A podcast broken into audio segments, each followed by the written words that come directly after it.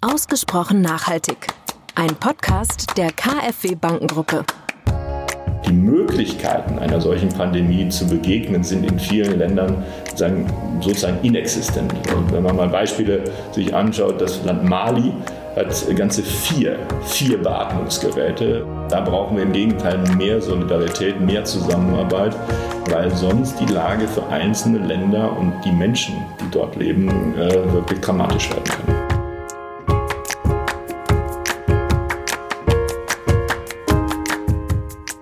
Herzlich willkommen zu einer neuen Folge von Ausgesprochen Nachhaltig, dem KfW-Podcast rund um Nachhaltigkeitsthemen.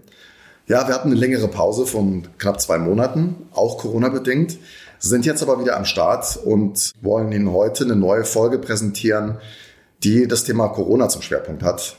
Und in dem Zusammenhang ist es uns wichtig, gerade als KfW mal das ins Zentrum des Podcasts zu stellen, was wir in der Entwicklungsbank und in der Entwicklungszusammenarbeit tun und deswegen haben wir heute einen Gast, über den ich mich sehr freue. Das ist Marc Engelhardt, Direktor Strategie, Kommunikation und Nachhaltigkeit in unserer Entwicklungsbank. Herzlich willkommen. Vielen Dank, Herr Baumach. Ich freue mich, hier zu sein. Vorweg möchte ich noch mal ein paar Fakten zur Entwicklungsbank geben, damit die Hörer da im Bilde sind, was die Entwicklungsbank so tut. Entwicklungszusammenarbeit in der KfW hat schon eine, eine sehr lange Zeit, und zwar seit mehr als 50 Jahren äh, kümmert sich die KfW um finanzielle Zusammenarbeit, sagt man ja. Und es geht darum, die Bundesregierung dabei zu unterstützen, ihre Ziele in der Entwicklungspolitik zu erreichen. Und dazu sind wir weltweit in über 70 Ländern vertreten. Und ähm, ja, wir finanzieren im Auftrag des Bundes vor allen Dingen Projekte in Entwicklungs- und Schwellenländern. Diese Projekte sind sehr unterschiedlich, da können Sie uns ja gleich noch mal ein bisschen was dazu erzählen. Die Partnerländer sind ähm, sehr vielfältig und im Zentrum der, der Entwicklungsbank. Und deswegen bin ich auch so froh, dass wir das heute ins Zentrum des Podcasts stellen können ja, steht wirklich Nachhaltigkeitsthemen. Also sehr drängende Nachhaltigkeitsfragen von Armutsbekämpfung über Umwelt- und Klimaschutz, genauso aber auch wie Gesundheitsvorsorge, Bildungsprojekte. Es geht darum, das Thema Globalisierung gerecht zu gestalten. Und das ist aus meiner Sicht, die ich ja in der, in der Konzernstrategie sitze, immer so Nachhaltigkeit at its best, finde ich immer. In Zahlen ausgedrückt heißt das, dass wir ungefähr ein Neuzusagenvolumen jedes Jahr in der Entwicklungszusammenarbeit von 8 Milliarden haben. Stimmt das, Herr Engelhardt? Ja, es geht Richtung 9 und 10 jetzt inzwischen sogar. Also ein Zeichen dafür, dass unser Auftrag immer mehr aufgewertet wird und unsere Rolle auch immer wichtiger geworden ist, vor allen Dingen in den vergangenen Jahren. Ja, wie geht's Ihnen? Ja, mir geht's gut, vielen Dank. Und nachdem ich in dieser Woche beim Friseur da sein durfte, geht's mir noch ein bisschen besser und habe vielleicht wieder zwei Kilo verloren. Also Sie sind gut durch die Corona-Krise bisher gekommen. Das schon, ja, Gott sei Dank. Äh, also da hilft ja auch sozusagen die, die Flexibilität der KfW, die uns erlaubt, sowohl von zu Hause inzwischen sehr gut angebunden zu arbeiten, als aber auch hier im Büro zu arbeiten. Unsere Kinder sind äh, Gott sei Dank als Teenager zwar auch anstrengend, aber können sich meistens selbst äh, beschäftigen und ihre Schulaufgaben machen, sodass wir da nicht so belastet sind wie viele Eltern jüngerer Kinder und insofern unsere Arbeit hier ganz normal und unser Leben eigentlich weitgehend normal, soweit es eben in diesen Zeiten geht, führen konnten. Und dafür sind wir sehr dankbar. Vielleicht äh, nochmal ganz kurz zu Ihrer Person. Erzählen Sie nochmal ganz kurz, was Sie so gemacht haben bisher und warum Sie eigentlich in der Entwicklungsbank arbeiten. Wie sind Sie da gelandet, äh, wo Sie jetzt sind? Ja, ich bin ja inzwischen seit ziemlich genau 24 Jahren in der, in der KfW Entwicklungsbank. Äh, da bekomme ich manchmal selber einen Schreck äh, an, äh, anlässlich dieser, dieser langen Zeit habe eigentlich schon im Studium mich für die Entwicklungszusammenarbeit interessiert, habe in Tübingen Volkswirtschaft mit internationalem Schwerpunkt, darunter auch Geografie Lateinamerikas und auch die Sprachen, Spanisch und Portugiesisch studiert, habe ein Jahr auch in Brasilien studiert als Auslandsjahr. Und da ist eigentlich das Interesse äh, schon gewachsen an der Entwicklungszusammenarbeit, habe dann auch während des Studiums ein Praktikum bei der KfW Entwicklungsbank absolviert und spätestens da war mir klar, oh, da würde ich gerne mal arbeiten und Gott sei Dank sah die KfW äh, das auch so und ich konnte dann als Trainee im Jahr 1996 äh, hier anfangen und habe das seither eigentlich nicht bereut. Zum Start äh, stelle ich ganz gerne mal kurze Fragen mit kurzen Antworten. Seit Corona vermisse ich am meisten. Ich vermisse es, meine Eltern zu sehen. Das äh, holen wir Gott sei Dank an diesem Wochenende nach. Mein Vater wird 80 und das haben wir jetzt mal zum Anlass genommen, in meine Heimatstadt Bochum zu fahren, um, um äh, meine Eltern jetzt nach, nach drei Monaten, äh, die wir uns nur virtuell äh, am Computer gesehen haben, auch wieder live äh, zu sehen. Ansonsten vermisse ich äh, den Sport. Ich habe jetzt wie alle anderen angefangen zu joggen, habe aber vorher leidenschaftlich auch Badminton gespielt, auch in der KfW. Das ist übrigens auch ein Asset der KfW, dass man sehr viele sportliche Aktivitäten auch mit, dem, äh, mit, mit den Betriebssportgruppen verbinden kann. Mhm. Das äh, fällt im Moment ja auch alles aus. Aber ansonsten, wie gesagt, haben wir das Privileg, eigentlich hier unser Leben im Vergleich zu vielen anderen äh, Menschen in Deutschland und erst recht äh, in Entwicklungs- und Schwellenländern relativ normal weiterzuführen. Dann sind wir schon gerade bei dem Thema Pandemie. Sie haben es ja auch schon angesprochen. Was muss sich ändern, wenn die Pandemie vorbei ist? Können wir von den guten Dingen, die, die diese Krise hervorgebracht hat, etwas behalten? Wie glauben Sie? Das hoffe ich tatsächlich. Es ist natürlich zu früh, jetzt da wirklich eine Bilanz äh, zu ziehen, aber meine Hoffnung ist wirklich, wir, und zwar sowohl in Deutschland als aber auch äh, global durch diese Krise etwas näher zusammenwachsen. Denn äh, in der Tat macht ja diese, dieser Virus äh, weder vor Landesgrenzen äh, halt, äh, macht auch keinen Unterschied zwischen Arm und Reich, macht keinen Unterschied zwischen Schwarz und Weiß, betrifft alle, alle sind davon bedroht. Und das ist etwas, glaube ich, was vielen jetzt auch nochmal ins Bewusstsein gekommen ist, auch in Deutschland, wo man ja eher nach innen gerne guckt, auf sich selbst gerne guckt, wo nochmal klarer geworden ist, wie global vernetzt wir eigentlich sind, wie eben auch globale Herausforderungen uns betreffen. Bei der Klimakrise ist es auch so. Jetzt ist es aber noch mal deutlicher geworden, glaube ich, wie schnell Dinge auch, die, die irgendwo in China ihren Anfang äh, genommen haben, uns dann auch betreffen. Und ich hoffe, dass das nicht, was man ja teilweise auch beobachten muss, nicht zu einer Abschottung, äh, zu einer stärkeren Abschottung führt, sondern im Gegenteil zu einem stärkeren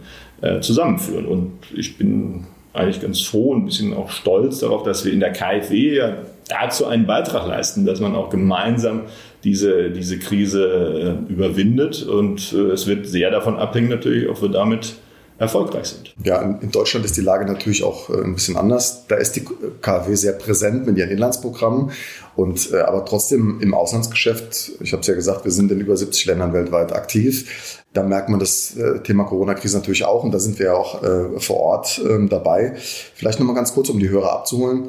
In welchen Regionen engagiert sich die Entwicklungsbank denn schwerpunktmäßig? Ja, also die, die KfW ist in der Tat sowohl in Asien als auch in Lateinamerika, als auch in Afrika, im Nahen Osten und auch in Südosteuropa aktiv. Äh, über 70 Ländern nach wie vor. Wir haben auch in über 50 Ländern eigene Vertretungen äh, vor Ort, ja, eigene Büros. Äh, der Schwerpunkt der Zusammenarbeit mit den Bundesmitteln, also Zuschüssen, die wir vergeben, Auftrag der Bundesregierung, ist sicherlich in Afrika, in Subsahara-Afrika vor allen Dingen. Aber wir kombinieren ja auch Mittel des Bundes mit eigenen Mitteln, die die KfW am Kapitalmarkt aufnimmt. Dort sind wir auch in fortgeschrittenen Ländern weiter aktiv, auch in China beispielsweise, äh, auch in Schwellenländern Lateinamerikas wie Brasilien oder Mexiko. In Indien äh, machen wir sehr viel. Da haben wir da sozusagen äh, ein relativ ausgewogenes, ausgewogene Verteilung regional über die drei großen Regionen Asien, Afrika, Lateinamerika. Wenn Sie so ein typisches Projekt der FZ, äh, der Entwicklungszusammenarbeit mal beschreiben sollten, was sind so typische Produkte, die man da an den Start bringt, also Finanzierung, welches sind Partner? Können Sie da irgendwas stellvertretend mal beschreiben? Ja, auch da genauso wenig wie es den typischen Entwicklungsbanker gibt, äh, gibt es auch das typische Entwicklungsprojekt nicht, weil das Spektrum wirklich relativ breit ist. Also wir sind sehr stark engagiert weiterhin in, in großen Infrastrukturvorhaben, Energievorhaben beispielsweise, da natürlich ausschließlich erneuerbare Energien, also große Solarkraftwerke, wird bekannt ja inzwischen, dass, äh, dass in Marokko, in Ouarzazate, größte Solarkraftwerk Afrikas, das wir mitfinanziert haben, mit angestoßen haben, auch die gesamte Finanzierung im Windbereich sind wir auch weiterhin äh, aktiv, aber auch in nochmal innovativeren Technologien wie Geothermie äh, zum Beispiel fördern wir äh, in Kenia beispielsweise. Sind zunehmend aber auch in sozialen Sektoren natürlich aktiv, jetzt wieder sehr stark auch im Gesundheitssektor, im Bildungssektor. Wir fördern auch den Privatsektor. Es ist überwiegend eine Zusammenarbeit zwischen Staaten, die die KfW Entwicklungsbank fördert. Für die reine Privatsektorförderung haben wir eine eigene Tochtergesellschaft als KfW, die DEG in Köln. Aber wir fördern auch Fonds, die dann wiederum Kleinunternehmer und Kleinstunternehmer fördern im Landwirtschaftsbereich, äh, im, im aber auch äh, produktiven Bereich. Ähm, das, äh, das ist auch ein wachsendes Feld äh, natürlich, weil der Privatsektor auch in vielen Ländern, gerade der, der Klein- und Kleinstunternehmenssektor, auch immer mehr zum Rückgrat der Wirtschaft wird. äh, jetzt in der Corona-Krise auch in, äh, in vielen Ländern natürlich besonders äh, betroffen ist und, und besonderer Förderung bedarf. Das sind Formen, wir sind sehr stark aktiv weiterhin auch im Ressourcenschutzbereich, Bereich Biodiversität auch zunehmend im Übrigen, was, was Meeresschutz angeht. Das ist ein Feld, das in den letzten Jahren gewachsen ist. Dann die Stadtentwicklung. Die Welt verstädtert sich ja immer mehr. Schon jetzt leben mehr als die Hälfte der Weltbevölkerung in großen Städten. Äh, das geht weiter. Das ist insbesondere in vielen Entwicklungsländern noch stärker äh, der Fall. Das ist ein wachsendes Feld. Also Städte, sagen auch nachhaltige Stadtentwicklung zu fördern. Und der ganze Mobilitätsbereich. Ein Feld, der das uns sowohl in Deutschland sehr stark äh, beschäftigt, aber auch international nachhaltige, klima- und umweltschonende Mobilität. In dem Zusammenhang hatten Sie ja schon die Außenbüros mal angesprochen. Und ich glaube, das ist auch ein ganz guter Kontakt äh, in die jeweiligen Länder. Wenn man 50 Repräsentanzen äh, vor Ort hat, dann wird man sich da wahrscheinlich regelmäßig auch austauschen. Welche Rolle nehmen die Außenbüros in dieser Projektbegleitung dann ein? Also die, die Rolle der Außenbüros wird immer wichtiger. 1996, da hatten wir genau drei Außenbüros äh, also, und, und, die sind auch gerade erst ein Jahr zuvor gestartet worden, 1995. Davor hatten wir gar keine Außenvertretung. Zustand, der heute völlig unvorstellbar ist, ehrlich gesagt. Inzwischen sind wir in fast jedem wichtigeren Partnerland, äh, wo wir eigenes Portfolio haben, mit einem Büro vertreten, mit ein, zwei, teilweise drei entsandten Leuten aus Frankfurt und aber auch lokalem, nationalem Personal, das zunehmend auch qualifizierte Arbeiten wirklich übernimmt. Also zu Anfang waren das sicherlich eher Hilfstätigkeiten, da war das die berühmte Sekretärin oder der Fahrer. Inzwischen haben wir echte Fachleute auch, äh, äh, nationale Fachleute angestellt in unseren Büros, die die Projekte mitbetreuen, die in den in den Politikdialog, in den Reformdialog äh, mit unseren Partnerinstitutionen einsteigen und, und da uns sehr viel abnehmen. Und auch jetzt, in, gerade in der Corona-Krise, wo wir einige unserer internationalen äh, Kräfte, unsere deutschen Mitarbeiter abgezogen haben, nach Deutschland zurückgeholt haben, weil sie es selber wollten zum Teil, weil wir aber auch aus Fürsorgepflicht angesichts zunehmend äh, geschlossener Grenzen äh, die Leute zurückgeholt haben. Da kommt es noch stärker natürlich auf unser nationales Personal an, die dort äh, die Büros weiter betreuen, zum Teil auch aus dem Homeoffice, aber dann eben auch digital angebunden. Und die Büros haben eine wahnsinnige Rolle eben bei der Vorbereitung, bei der Anbahnung von Projekten, aber letztlich auch beim Monitoring, bei der Betreuung. Denn das ist sicherlich auch eine Besonderheit der KfW Entwicklungsbank. Bei uns hört Arbeit ja nicht auf, äh, wenn ein Projekt quasi abgeschlossen ist, wenn der Vertrag abgeschlossen ist, sondern, äh, sondern wir betreuen auch während der Durchführung eines Projektes, die Jahre dauern kann, in, in vielen Fällen bei großen Infrastrukturvorhaben, aber auch in anderen Fällen betreuen wir das Projekt die ganze Zeit, bis wirklich das Geld komplett ausgezahlt ist und schauen uns dann nachher auch nochmal an, ob das wirklich erfolgreich war, ob es dauerhaft erfolgreich war. Auch das ja ein, ein Kriterium von Nachhaltigkeit, dass Dinge auch wirklich von Dauer sind. Und darauf legt die KfW großen Wert. Äh, und, und auch da spielen die Büros, die eben direkt und dauerhaft vor Ort auch sind, äh, spielen zunehmend große Rolle. Wie hat die Entwicklungsbank ansonsten auf die Corona-Krise bisher reagiert? Ja, wir haben relativ schnell äh, reagiert, genauso wie unser Hauptauftraggeber, die Bundesregierung, das Ministerium für wirtschaftliche Zusammenarbeit und Entwicklung und wie auch die EU-Kommission, übrigens auch ein wichtiger Auftraggeber der, der KfW Entwicklungsbank. Die Bundesregierung ist ja dabei, ein, ein, ein Corona-Sofortprogramm äh, aufzulegen für die Partnerländer. Der Umfang an Haushaltsmitteln ist noch offen, wird aber mehrere Milliarden Euro betragen und ein Gutteil dieses äh, Sofortprogramms wird über die KfW äh, abgewickelt werden. Äh, wir haben recht früh, noch im März, eine eigene Taskforce aufgesetzt bestehend aus mehreren äh, Kollegen aller, aller Bereiche, aus allen Regionen und dort über 100 Vorschläge äh, entwickelt in kürzester Zeit und in zwei Wochen da ein wirklich substanzielles Paket aufgestellt an Vorschlägen, das wir der Bundesregierung dann Anfang April übermittelt haben. Die Entscheidungen zu allen Projekten äh, sind noch nicht getroffen, aber wir gehen davon aus, dass wir einen guten Teil dieser Vorschläge dann auch jetzt in Kürze starten können und auch noch in diesem Jahr umsetzen. Denn Zeit ist natürlich hier ein wichtiger Faktor. Es ist ja so, dass die, die Zahlen, was, was die Infektionen angeht, in, in vielen Entwicklungsländern noch nicht so dramatisch sind, äh, wie wir das jetzt in Asien, in China insbesondere erlebt haben, wie wir das in Europa erleben und wie wir es insbesondere jetzt auch in den USA erleben. Ich sage noch, weil sich das durchaus ändern kann und weil die Dunkelziffer in vielen Entwicklungs- und Schwellenländern aufgrund fehlender Analyse und Testmöglichkeiten natürlich viel, viel größer noch ist als, als, äh, als bei uns.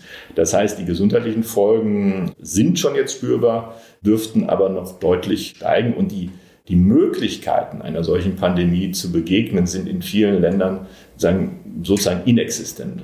Wenn man mal Beispiele sich anschaut, das Land Mali hat ganze vier, vier Beatmungsgeräte für 18 Millionen Menschen, die in Mali leben. Ein Land wie Kongo, Demokratische Republik Kongo, mit 84 Millionen Einwohnern, also etwa so viel, sogar etwas mehr Einwohnern als Deutschland, verfügt über ganze 300 Intensivstationsbetten. 300. In Deutschland haben wir weit über 30.000, also mehr als 100 Mal so viele. Das zeigt, äh, sozusagen, wie, wie, wie schwierig es wird, wenn dort die Infektionszahlen steigen, wenn vor allen Dingen die, die schweren Fälle steigen, wie, wie wenig man dem entgegensetzen kann. Was aber noch schwerwiegender vermutlich in vielen Ländern äh, wird und jetzt schon spürbar ist, sind die wirtschaftlichen Folgen. Die Länder haben eben nicht die Möglichkeit, wie Deutschland oder wie Europa, durch Schutzschirme, durch, durch größere staatliche Programme, durch Kurzarbeit oder ähnliche Aktivitäten so eine wirtschaftliche Krise abzufedern, sondern sind dem äh, mehr oder weniger schutzlos ausgeliefert. Die Folgen, äh, sowohl was Rohstoffpreise angeht, was Absatzmöglichkeiten angeht, werden enorm sein. Und da gilt es eben frühzeitig jetzt gegenzusteuern und insbesondere auch den Privatsektor und die Individuen dort sozusagen zu schützen und, und rechtzeitig dort entsprechende Hilfestellung anzubieten. Das ist natürlich ein ähm, sehr wie soll ich sagen, bedrohliches und dramatisches Szenario, was ihr da zeichnet, aber total nachvollziehbar. Ich frage, die Strukturen in diesen Ländern sind halt einfach fragiler, ne? also sowohl im Gesundheitssektor als auch in, in der wirtschaftlichen äh, Struktur. Man sieht es ja auch, dass in Deutschland wir ja auch nicht die, die Versorgung haben mit äh, Schutzausrüstung. Da hatten sogar wir ja ein Problem. Und dann kann man sich sozusagen nochmal potenziert die Lage vor Ort in afrikanischen Ländern beispielsweise äh, sehr gut vorstellen. Also würden Sie denn auch diese Meinung teilen, beziehungsweise Sie haben es ja schon ein Stück weit aufgezeichnet, man liest ja auch in verschiedenen Studien, auch von der UN, dass auch wieder sowas wie Hungerkatastrophen äh, in, in Entwicklungs- und Schwellenländern drohen, weil nämlich einfach so dieser, der Rückfall in, in, in gewisse Strukturen dann äh, wieder droht? Ja, also das ist leider in einigen Fällen nicht auszuschließen, dass das äh, wirklich äh, dramatische äh, Zustände, auch was die Ernährungssicherung angeht, entstehen können, gerade weil ja auch in, in vielen Ländern jetzt die Grenzen auch zugemacht sind. Also auch dort sind viele Länder im Lockdown, mhm. haben eben äh, in, in vielen Fällen keine eigenen Reserven. Wenn dann noch, wie wir das jetzt in Ostafrika erleben, so eine Heuschreckenplage, die auch sozusagen so schlimm ist wie, wie jahrzehntelang nicht hinzukommt, äh, oder Dürreentwicklung, wie wir sie auch teilweise erleben, dann wird die Lage schnell äh, prekär. Und äh, das einzig sagen wir mal, positive ist, dass viele dieser Länder natürlich eine gewisse Krisenresistenz haben, dass sie, dass sie sozusagen, man sagt ja auch etwas flapsig, Crisis is the new normal, dass man dort sozusagen gewohnt ist, auch mit Mangel umzugehen, ja, dass auch unsere Vorhaben auch schon in den letzten Jahren schon sehr darauf abgezielt haben, eine gewisse Resilienz, äh, also Widerstandsfähigkeit letztlich gegen Krisen zu, äh, zu, zu schaffen, zu unterstützen. Aber das funktioniert natürlich nur bis zu einem gewissen Grad. Und insofern gilt das, was unser Vorstand Dr. Nagel so schön in einem Artikel der Sonntagszeitung, Frankfurter Sonntagszeitung zu Ostern geschrieben hat, äh, Social Distancing ist etwas, was hier äh, im privaten Bereich sicher richtig ist, aber sich für Staaten nicht empfiehlt, äh, sondern da brauchen wir im Gegenteil mehr Solidarität, mehr Zusammenarbeit weil sonst die Lage für einzelne Länder und die Menschen, die dort leben, äh, wirklich dramatisch werden kann. Sie haben ja gesagt, Sie haben 100 Maßnahmen sich schon überlegt, also die man ad hoc auch tun kann. Wie muss man sich das vorstellen? Wie, wie priorisiert man das? Wie, wie, was schlägt man da vor? Wahrscheinlich ist jetzt erstmal der, der, der größte Fokus auf das Thema Gesundheit, äh, Gesundheitsversorgung, Gesundheitssektor, das zu stärken. Ja, wir haben durchaus äh, in, in äh, beide Richtungen gedacht, schon auch in, die, in den Bereich Gesundheit, soziale Sicherung im Übrigen auch. Also wie kann man auch dann über Cash-Transfer, über Voucher, über Lebensmittelversorgung auch an der Stelle schnell Unterstützung leisten. Wie kann man aber auch medizinische Ausrüstung, Schutzausrüstung, Laborausrüstung möglichst schnell in unseren Partnerländern verteilen. Da hilft uns, dass wir eben in vielen Ländern schon Verbindungen haben, dass wir, dass wir mit, äh, mit vielen Partnerinstitutionen lange und gut zusammenarbeiten und dass der öffentliche Sektor vergleichsweise noch besser funktioniert als der private äh, Sektor. Das gilt auch für viele Entwicklungs- und Schwellenländer. Und insofern wir da ansetzen können äh, und, und laufende Programme, die wir ohnehin haben, dann aufstocken können oder speziell nochmal im medizinischen Bereich, speziell für Ausrüstung oder Beatmungsgeräte dann äh, erweitern können. Ja, das, das ist möglich. Auch da Klar, äh, muss man die Ausfuhrbedingungen beachten. Man, muss die, man kann nicht alles überall einführen, man kann auch nicht alles ausführen. Da setzen wir zum Teil auf lokale Produktion. Das gibt es zumindest bei Schutzausrüstungen in vielen Ländern gibt es diese Möglichkeit auch. Und wir gehen aber zunehmend auch oder parallel auch schon mit unseren Vorschlägen in Richtung wirtschaftlicher Unterstützung. Da insbesondere für den Finanzmarkt, aber auch für, die, für den äh, Unternehmenssektor, dass man dort, wo wir schon eben über zum Beispiel landwirtschaftliche Kreditlinien oder Kleinunternehmenskreditlinien Verbindungen haben über Fonds oder über lokale Entwicklungsbanken, dass wir dort versuchen, Liquiditätshilfen auch zu koppeln an bestehende Programme, ähnlich wie es hier in Deutschland äh, ja geschieht über die KfW. Das ist übrigens auch wieder mal ein, ein ein wirklicher Vorteil äh, der KfW, die ja letztlich die einzige Bank weltweit ist, Förderbank, die sowohl im Inland äh, aktiv ist, als auch international aktiv ist. Das, das gibt es so eigentlich vielleicht noch in China mit der China Development Bank, sonst nirgendwo. Und wir profitieren da natürlich voneinander, äh, von den Erfahrungen, die wir hier sammeln, die wir international sammeln. Und haben eben in unseren Angeboten jetzt an die Bundesregierung auch diese wirtschaftliche Unterstützung mit aufgenommen. Und ein weiterer Aspekt ist, dass wir auch über staatliche Liquiditätslinien reden, dass wir also über, über größere Reformprogramme, die wir mit einigen Ländern ohnehin unterhalten, dann auch eine Liquiditätsunterstützung fahren können. Das, das, ist, ein, das ist ein weiterer Aspekt. Und der, der letzte Aspekt sind äh, Schuldenstundungen. Auch da ist die KfW involviert. Das ist ja eine Debatte, die im Moment sehr, sehr intensiv geführt wird äh, und die auch uns betrifft und wo der Vorstand auch äh, just diese Woche entschieden hat, dass wir auch unsere eigenen Darlehen, also die, die Gelder, die die KfW selber einbringt in die Entwicklungszusammenarbeit, dass wir dort auch bei diesen äh, Moratoriums- und Schuldenstundungsverhandlungen da auch unseren Beitrag leisten. Das, das ist auch etwas, was dann sehr kurzfristig ja zur Entlastung führt. Es ist so ein bisschen schon mal durchgeklungen, das Thema politischer Rahmen. In Deutschland kann man ja sagen, das erleben wir ja, dass die Bundesregierung da um ihre Verantwortung weiß. Und Sie haben es ja schon gesagt, es ist absehbar, dass auch gewisse äh, Gelder aufgestockt werden, auch was Wirtschaftshilfen in Europa angeht. Also die Bundesregierung auch auch diese Konferenz äh, der, der Geldgeber für, für eine gemeinsame Impfstoffentwicklung. Also Deutschland weiß, dass es sehr stark von dieser internationalen Zusammenarbeit auch abhängig ist. Auf der anderen Seite erlebt man natürlich auch Abschottung äh, in der Krise und ja, jedes Land agiert ein Stück weit anders. Wenn ich jetzt an Brasilien denke, da, da wird es bestimmt wahrscheinlich ein bisschen schwieriger, wenn die politischen Rahmenbedingungen vielleicht gar nicht äh, es erlauben, dass man so stark aktiv wird. Merken Sie da vor Ort, dass der politische Rahmen auch ein Hemmschuh da sein kann? Oder würden Sie sagen, äh, Sie spüren überall die politische Unterstützung? Ich würde sagen, es, das ist nicht ein größeres Hindernis, als, als es vorher schon war. Weil nehmen Sie das Beispiel Brasilien.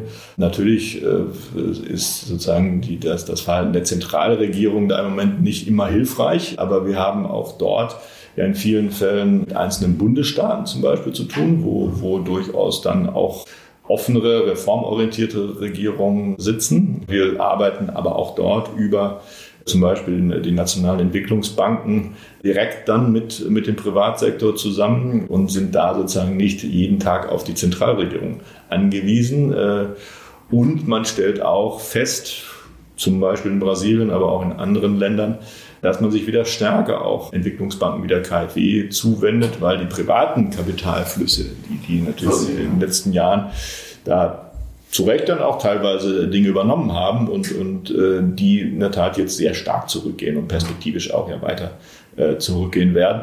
Insofern würde ich sagen, das äh, schränkt uns jetzt nicht ein. Natürlich, gerade wenn es um, um staatliche Liquiditätsprogramme geht, ist da politische Abstimmung notwendig. Äh, das ist ja auch hier eine Gratwanderung. Wir wollen weder Mitnahmeeffekte äh, finanzieren, also Unternehmen, die das Geld möglicherweise gar nicht brauchen, Äh, wir wollen aber auch keine Lost Cases, also Unternehmen, die ohnehin vor der Insolvenz stehen, finanzieren oder unterstützen, sondern eigentlich die, die eigentlich gesund sind, aber jetzt nur durch die Corona-Krise, durch die Pandemie in Schieflage gekommen sind, unterstützen. Das ist nicht ganz leicht, aber genau da liegt ja die Aufgabe einer Entwicklungsbank äh, wie der KfW, dort die Spreu vom Weizen zu trennen und wirklich gezielt eine Förderung äh, anzubieten. Und wir haben Gott sei Dank in vielen dieser Länder auch starke Partner in nationale Entwicklungsbanken, die ähnlich wie die KfW in Deutschland dann äh, als, als Multiplikator agieren und mit denen wir seit Jahren zusammenarbeiten und wo man sehr gut unterscheiden kann, wer,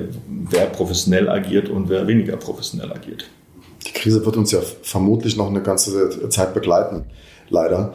In Anbetracht der wirtschaftlichen Verwerfungen, die damit auch in westlichen Ländern, Industrienationen äh, verbunden sind, wie groß ist da Ihre Hoffnung, dass sich äh, auch andere Staaten noch äh, signifikant in dem Bereich Entwicklungszusammenarbeit engagieren können in den nächsten Jahren?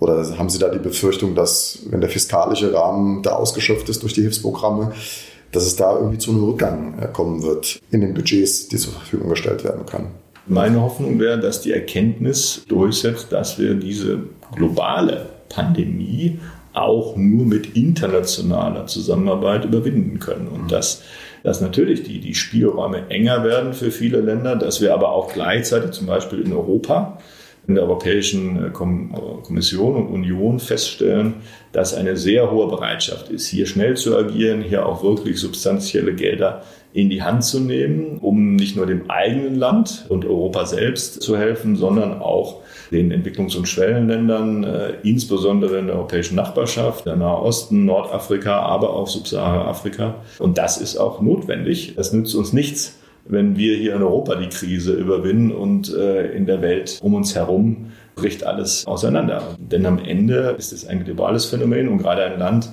und auch eine, eine Region wie Europa und ein Land wie Deutschland, die so international verflochten sind, politisch und auch wirtschaftlich. Für uns ist es essentiell, dass es sozusagen auch unseren Nachbarn gut geht. Zumal sich ja auch Dinge, mit denen wir sowieso konfrontiert waren, also Migrationsbewegungen, Klimaflüchtlinge, also das, dass, dass ja auch nochmal so eine Pandemie dann auch ein Brandbeschleuniger ist für, für solche Themen. Also ich glaube, die Dringlichkeit und das Krisenbewusstsein äh, ist dadurch gewachsen. Würden Sie auch sagen, dass ein Lockdown wie in Deutschland über die Wertschöpfung und Lieferketten und Zulieferung sich dann auch in solchen Entwicklungs- und Schwellenländern schon direkt unmittelbar auch bemerkbar macht wenn vor Ort gefertigt wird, wenn Produktionsprozesse ausgelagert sind dorthin. Das merkt man das auch schon, dass dieser Einfluss sehr stark ist? Ja, noch würde ich sagen, merkt man das nicht. Das wird aber sicherlich sich verändern. Aber das nach meinem Eindruck, äh, meine Empfehlung wäre, dass, äh, dass natürlich wir unsere Wertschöpfungsketten nochmal genauer angucken und die äh, bestimmte Dinge auch wieder stärker, zumindest in Deutschland, bevorraten, gerade im medizinischen Bereich, das sicher ja. Aber das sollte keinesfalls das Ende des internationalen Handels sein äh, und der internationalen Wertschöpfungsketten. Im Gegenteil, da muss man sich auch nochmal Gedanken machen, welche, welche Wertschöpfung denn auch in den Entwicklungs- und Schwellenländern stärker noch äh, genutzt werden kann, was man da aufbauen kann. Und das ist auch Teil jetzt ja unserer Aktivitäten, die, die Produktivität zum Beispiel von, äh, die Produktion von äh, von Schutzausrüstung, von medizinischer Ausrüstung vor Ort zu stärken in einzelnen Entwicklungs- und Schwellenländern, um dort eben auch unabhängiger und letztlich widerstandsfähiger zu werden. Insofern verändert sich sicherlich nach Corona äh, der internationale Handel, aber er hört deswegen ja nicht auf. Ist es nicht auch so, dass jetzt durch diese Pandemie Errungenschaften, die man vor Ort geschaffen hat, auch wieder ein Stück weit bedroht sind? Wenn ich jetzt an das Thema Bildung denke, es ist ja sogar in Deutschland so, dass der, der Lockdown mit äh, dem Thema Schulschließung, Kitaschließung auch nochmal stärker dazu führt, dass dieser ja, Digital Divide dazu führt, dass gewisse Kinder, die beschult werden sollten, das nicht bekommen. Aber ich könnte mir vorstellen, dass das in Entwicklungs- und Schwellenländern ein noch drängenderes Thema ist, weil da ja die Ausstattung mit Computern äh, im häuslichen Bereich noch wesentlich schlechter ist. Also fallen wir da hinter ein gewisses Niveau dann nochmal zurück? Kurzfristig gibt es diese Risiken, aber ich würde auch in Deutschland, aber auch international hier sehr unterscheiden wollen zwischen kurzfristigen Effekten und, und mittel- und langfristigen Effekten. Und da, wie gesagt, äh, kommt es eher darauf an, dass man schnell jetzt äh, die Krisen abfedert und dann natürlich so abfedert, dass nicht nur ein Teil der Bevölkerung davon profitiert. Darauf waren unsere Vorhaben, unsere Entwicklungsvorhaben eben schon, schon seit jeher ab, äh, ausgerichtet, dass man eben möglichst vielen die Teilhabe ermöglicht und besonders eben benachteiligten Bevölkerungsgruppen die Teilnahme am Bildungssektor, am Gesundheitssektor, wirtschaftlichen Leben ermöglicht. Äh, und das äh, werden wir jetzt, also diese Anstrengungen werden wir eher noch erhöhen und das werden auch andere internationale Geber und das werden hoffentlich auch die Regierungen, mit denen wir zusammenarbeiten, weiter unterstützen. In der Tat kann sich keiner mehr leisten, dass große Teile der Bevölkerung hier abgehängt werden von der, von der Entwicklung. Würden Sie sagen, ähm, wenn Sie eine Prognose wagen sollten, dass Corona das Krisenbewusstsein gestärkt hat und wir einen anderen Blick auf Wirtschaft und Gesellschaft haben werden nach der Pandemie? Ja, das werden wir sicherlich. Das, was glaube ich, seit 2015, da, da kann man es, finde ich, sehr gut dran festmachen. Da waren die großen Konferenzen, äh, den Klimawandel zum Beispiel, die Pariser Klimakonferenz, aber auch die Nachhaltigkeitsziele, die UN-Nachhaltigkeitsziele wurden 2015 ja formuliert. Die Flüchtlingskrise hatte in Europa zumindest 2015 ihren Höhepunkt. Das war ein Wendepunkt aus meiner Sicht im Bewusstsein mindestens mal in Europa und in Deutschland äh, sozusagen in dieser Welt sehr eng eigentlich zusammenleben äh, und dass Dinge, die in, in Asien, in Afrika oder Lateinamerika geschehen, uns auch unmittelbar angehen äh, und da eine, eine gegenseitige Abhängigkeit äh, besteht. Und das ist jetzt durch diese Corona-Pandemie nochmal verstärkt äh, worden, äh, diese, diese Erkenntnis.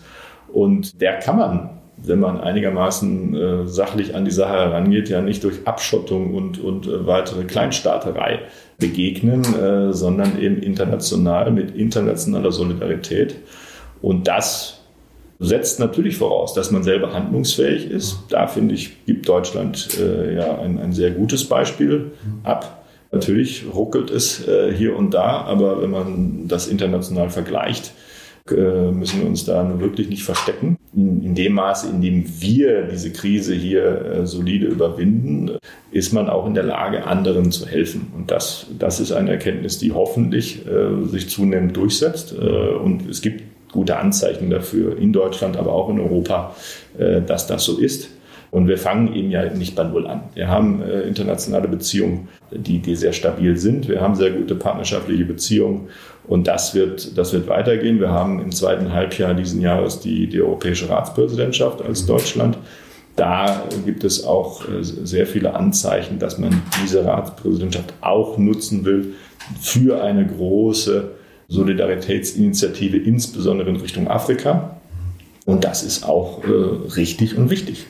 Das äh, ist ein sehr positiver Ausblick, den Sie da machen. Das, das würde ja auch bedeuten, dass ähm, die Krise, die ja häufig eine Chance ist, ähm, häufig ein Katalysator für, für positive Veränderungen, für Innovation, für Vorankommen, ja, dass, dass die in so einer Form genutzt werden könnte. Also ich habe das große Vertrauen, dass die Entwicklungsbank da eine wichtige Rolle spielen wird. Ähm, Sie haben uns da wirklich interessante Infos mitgegeben zur KfW Entwicklungsbank und ähm, ja, ich danke Ihnen nochmal für das äh, wirklich interessante und angenehme Gespräch wünsche Ihnen toi toi toi bei, den, Umsetzung der Maßnahmen, die Sie sich ähm, gedacht haben. Und ja, bleiben Sie gesund. Ja, vielen Dank.